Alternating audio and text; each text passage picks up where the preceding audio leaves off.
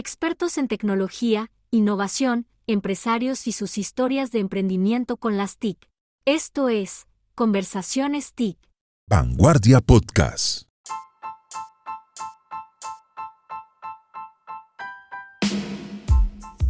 Bill Gates, el magnate de la tecnología y también pues ya ha sido noticia por múltiples desarrollos y aplicaciones que actualmente están saliendo.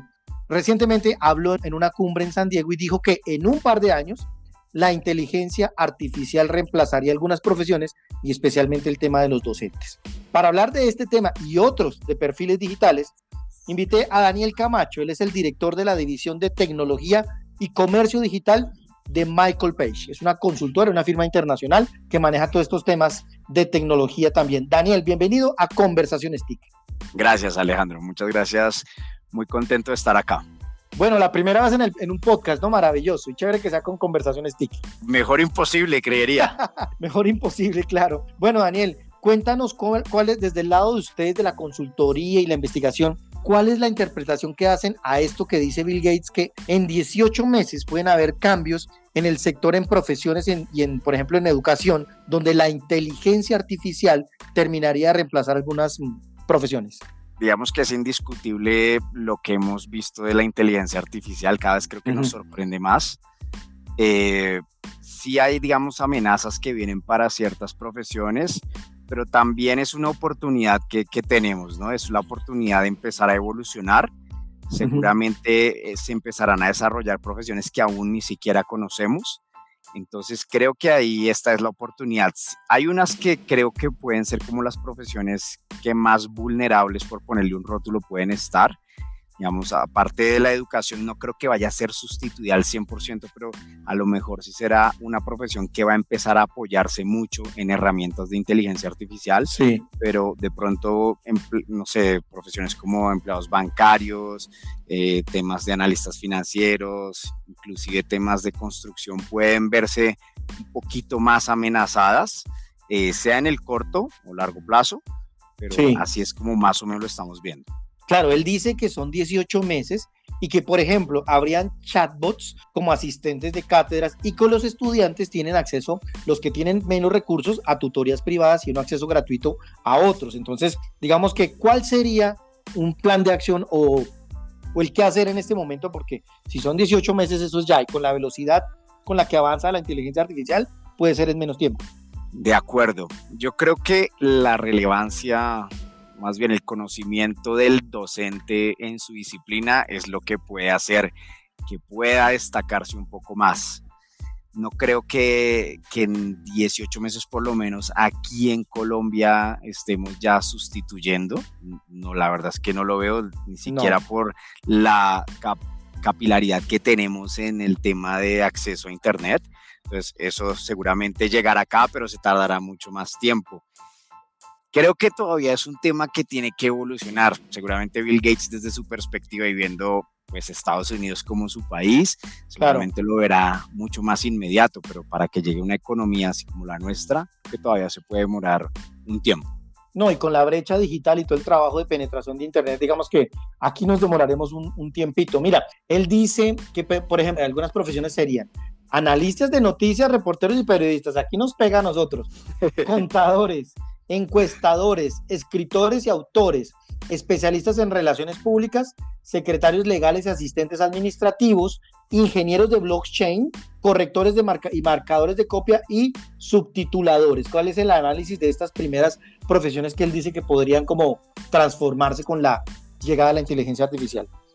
Eso se van a, definitivamente están amenazadas y yo incluiría por ejemplo, temas de servicio al cliente, seguramente también van a estar muy amenazadas por esto. Entonces, es, es algo que viene y a lo mejor, creo que sería como lo mejor para todos, es que las empresas, las empresas empiecen a utilizar este tipo de herramientas como aliados, digamos, de lo que son los empleados, por lo menos en una transición, porque si esto se da de golpe, pues obviamente el efecto económico sería inmenso. Entonces, seguramente esto se dará en una transición, no es escalable tampoco inmediatamente eso.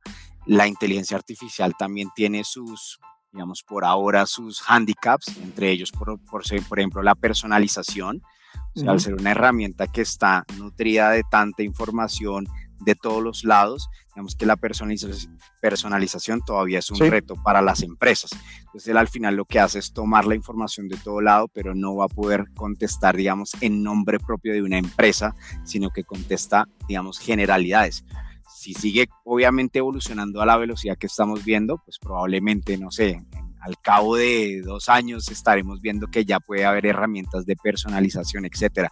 Pero ojalá las empresas opten es por tener ese aliado de ahí con, pues, con la gente, con los empleados, porque si no, pues estaríamos expuestos a, pues, a la pérdida de empleo masiva y además para que esos nuevos empleos que yo estaba mencionando al inicio, que probablemente todavía no conocemos, se generen, pues obviamente también va a pasar un tiempo, ¿no?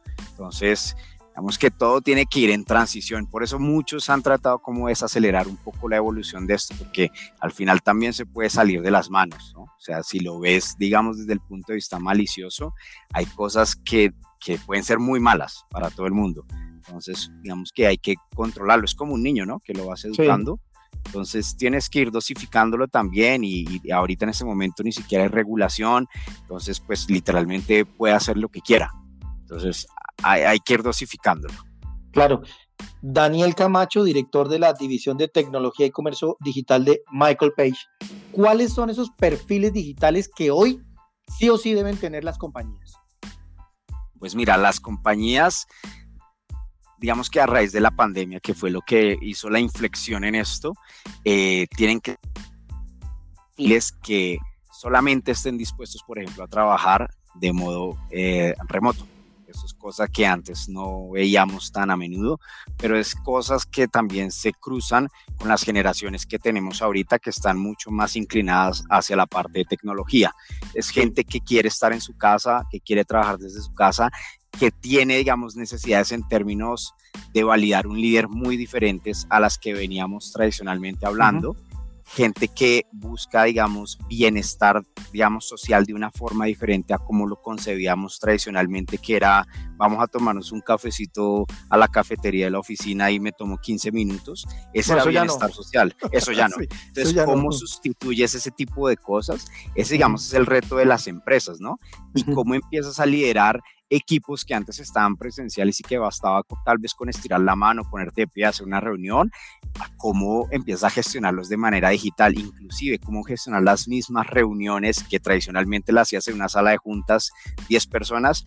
Es todo un reto gestionar una reunión a través de la plataforma que sea de 10 personas digital. O, híbrida, o híbrida. O híbrida. Híbrida de pronto hasta más retador. Más retador, es, de verdad que darle la relevancia al que está enfrente tuyo y al que está en la pantalla a veces no es tan fácil, ¿sí? Y también tienes que estar sujeto a que tengas las acomodaciones tecnológicas que se necesitan también para que eso fluya de una forma correcta y que la gente que esté en su casa no se sienta alienada. Eso es una cosa que, que, que ahora pasa mucho.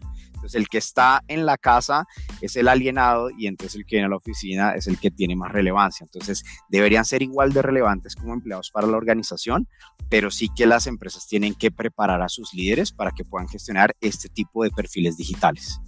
Claro, aquí también tú hablas de que las mismas compañías son las que se convierten en los formadores de estos perfiles tecnológicos.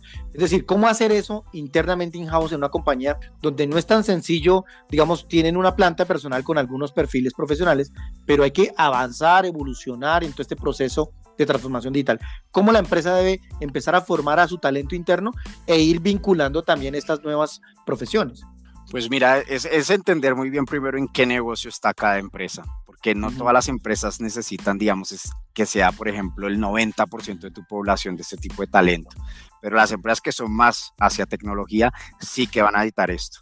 Entonces, necesitamos, es un tema de upskilling, que es simplemente desarrollar las habilidades que las personas tienen. Esto hay muchas empresas que pueden hacer esto, digamos, trabajar con los líderes en qué skills nuevos tienen que tener para gestionar este tipo de gente. ¿Sí? Este tipo de gente sin que suene naturalmente peyorativo, sino no, por supuesto. esta nueva población que tiene necesidades diferentes. Inclusive hay gente que tradicionalmente iba a la oficina y que ahora ya no le gusta ir a la oficina y sigue siendo la misma persona, es la misma población. No estoy, digamos, yéndome a ningún tipo de generación, pero sí hay que darle herramientas a la gente. Y las herramientas las, las pueden encontrar con múltiples consultoras.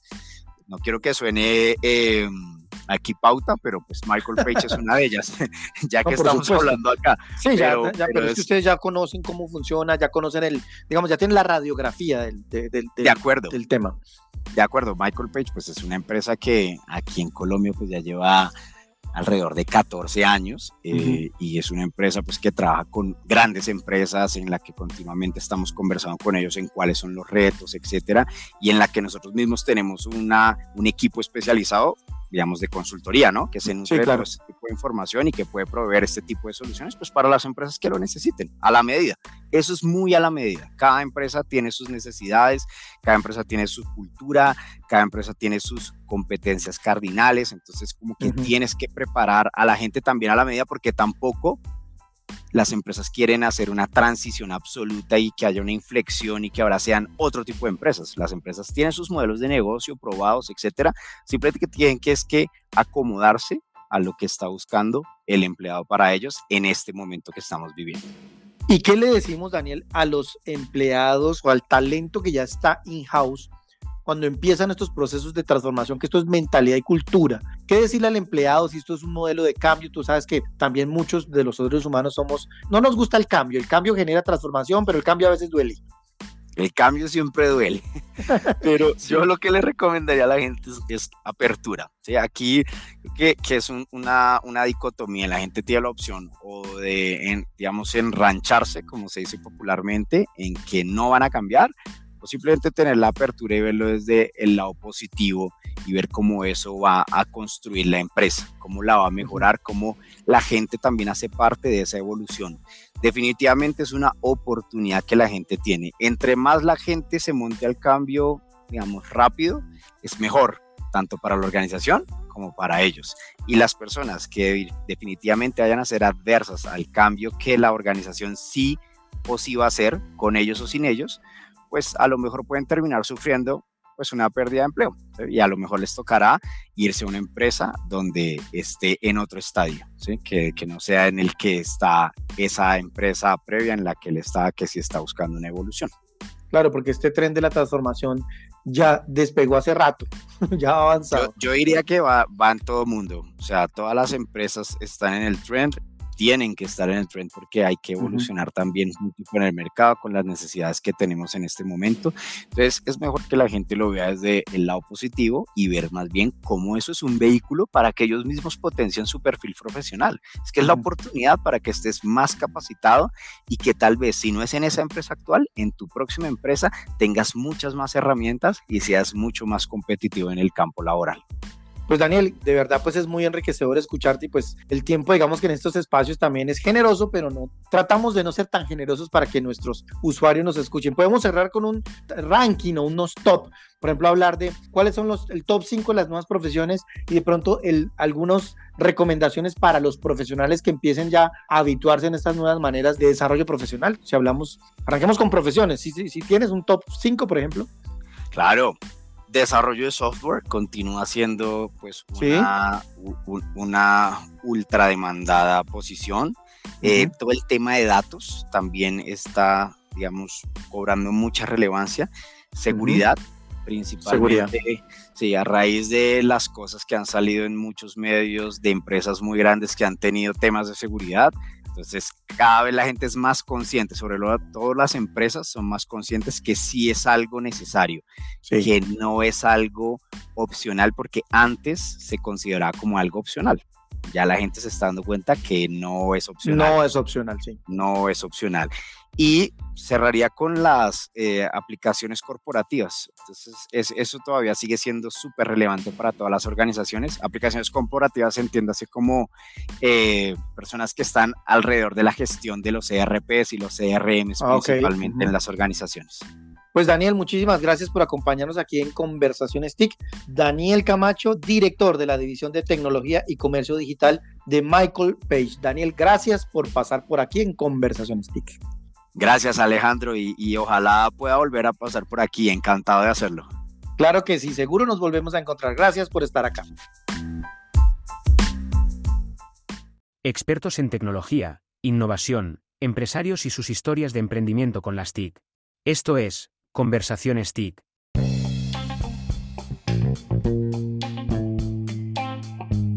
Como notas adicionales a este episodio, de acuerdo con Michael Page IT, para el 2021 había un déficit alrededor de 100.000 profesionales de IT en el, en el país, 100.000 profesionales de tecnología de información y telecomunicaciones. En Colombia, tan solo el 4.6% de los adultos tienen habilidades tecnológicas avanzadas y apenas el 34.7% tiene habilidades básicas. Y de acuerdo con Page Group, los rangos salariales de los perfiles digitales recién egresados están entre 2 millones a 3.5 millones. En el caso de los profesionales de desarrollo de software, pueden iniciar su vida laboral desde el quinto semestre, con un salario entre 3 millones 500 y 4 millones de pesos.